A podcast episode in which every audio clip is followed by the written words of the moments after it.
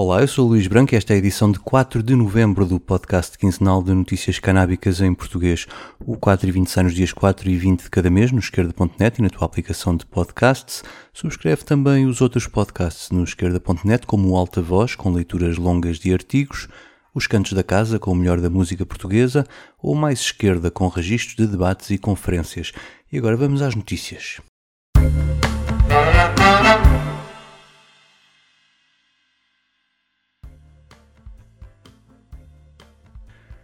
Esta semana houve um momento tão histórico como insólito na sede da Polícia Judiciária em Lisboa. A PJ foi obrigada pelo Tribunal a devolver 40 quilos de cannabis que apreendeu indevidamente a um produtor de cânhamo há mais de dois anos. A cannabis pertencia ao presidente da Associação de Comerciantes do Cânhamo Industrial de Portugal, Patrick Martins, e quem a foi recolher foi o vice-presidente da Associação, Humberto Nogueira, que não conseguiu esconder a satisfação no vídeo publicado pelo Cana Reporter à medida que o funcionário da PJ empurrava o carrinho na rua até chegar ao automóvel. Estas flores de cânhamo industrial valeram uma acusação de tráfico de estupefacientes a Patrick Martins, acusação retirada pelo juiz de instrução 20 meses depois. O que já ninguém lhe tira é o ano e meio em que se viu obrigado a permanecer no país com termo de identidade e residência, longe da família que está em Londres. Seguiu-se depois a luta pela devolução da cannabis, agora concluída com sucesso. No Brasil, já demos conta na última edição do 4 e 20 da decisão do Conselho Federal de Medicina, que iria limitar fortemente o acesso à cannabis medicinal. Agora há boas notícias para quem contestou essa decisão e foram tantos que este organismo acabou por recuar e revogar a decisão passados poucos dias. Ela era contraditória com as normas da Autoridade do Medicamento, que tinha aprovado muitos produtos e regulamentação, permitindo aos médicos prescreverem cannabis em algumas situações. Alguns acusaram a norma de ser também inconstitucional ao limitar a liberdade de exercício da profissão médica. Entretanto, houve eleições, Lula ganhou e na noite eleitoral recebeu a visita de Pepe Mujica, o ex-presidente uruguaio que legalizou a cannabis no seu país. Apesar dessa proximidade, nada indica que a legalização no Brasil esteja para breve. Durante a campanha, Lula afirmou que essa questão não cabe ao governo, remetendo a decisão para os deputados ou para o Supremo Tribunal.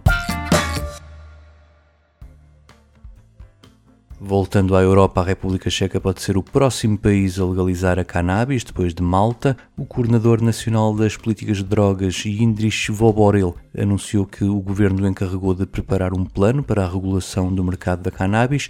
Atualmente a posse até 10 gramas de cannabis está descriminalizada desde 2010, bem como o autocultivo até 5 plantas, e a cannabis medicinal foi legalizada, mas tem ainda um acesso muito limitado. A redução de danos estará no centro da nova política de regulação do mercado, que inclui também o do tabaco, o álcool ou o jogo. Em entrevista ao Drug Reporter, o responsável checo pôs em cima da mesa a possibilidade de o comércio ser feito a partir de um registro de consumidores de cannabis, por entender que assim será mais fácil de compatibilizar o sistema com as leis europeias. O autocultivo será autorizado até 5 plantas e Voboril confessou que ficou fã dos clubes sociais da cannabis quando os visitou em Barcelona e também no Uruguai, considerando-os uma boa alternativa sem fins lucrativos. O modelo que defende será um misto entre o canadiano e o uruguaio, mas coordenado com os outros países europeus que vão no mesmo sentido, como a Alemanha, o Luxemburgo e os Países Baixos.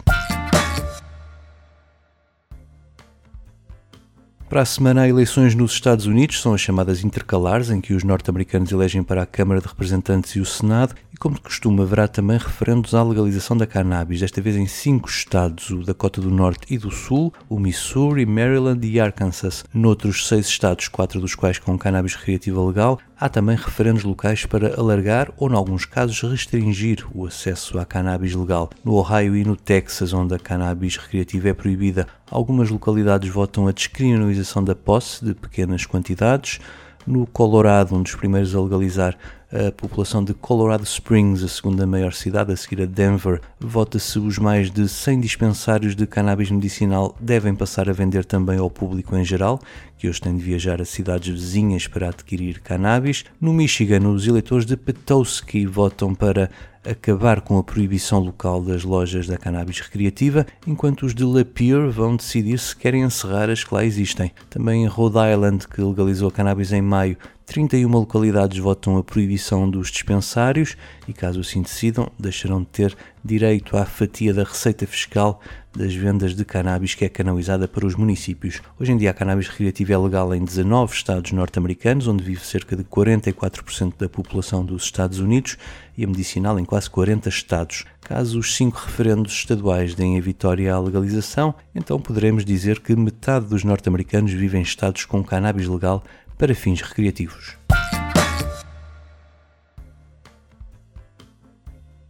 Novos números sobre o impacto económico da cannabis legal nos Estados Unidos dão conta que a cannabis com destino às lojas é a sexta colheita mais rentável para os agricultores do país, com 5 mil milhões de dólares, apenas ultrapassada pelo milho, a soja, o feno, o trigo e o algodão. Segundo o relatório da Leafly, em três estados, em Nova Jersey, Alaska e Massachusetts, a cannabis aparece em primeiro lugar. Os 15 estados que já têm lojas abertas contribuem para manter mais de 13 mil quintas de cannabis legal, que empregam dezenas de milhares de trabalhadores a tempo inteiro.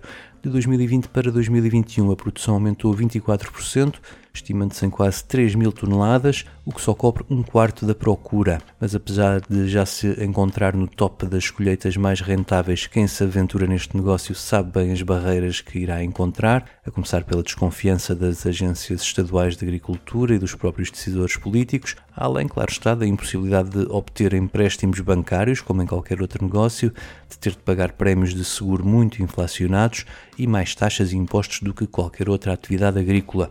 Acresce a isso que a lei obriga os agricultores a esconderem o seu cultivo do olhar público, como se alguém ficasse intoxicado só por ver uma planta a crescer na terra. O estudo aponta ainda o desequilíbrio regional do cultivo legal, com a região oeste, onde está a Califórnia, a aumentar bastante a produção, enquanto no leste e no midwest o cultivo está longe de chegar para a procura. O problema aqui é que a proibição federal impede que os agricultores legalizados possam vender a produção noutros estados ao contrário do que acontece no mercado ilícito, que não obedece a este tipo de barreiras. Outra conclusão do relatório é que, apesar do aumento da produção legal, o valor da colheita caiu mil milhões de dólares.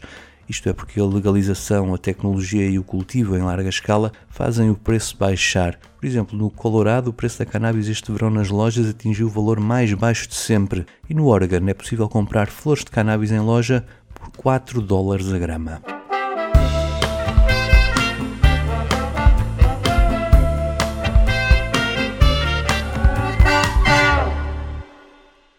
4 e 20 despede-se com o momento musical em homenagem aos habitantes de Petowski que vão votar na terça-feira. Trago a música de alguém que foi para lá viver aos 9 anos e é quase um filho da terra. Fiquem com o Sufjan Stevens e este videogame. Eu volto no dia 20. Até lá.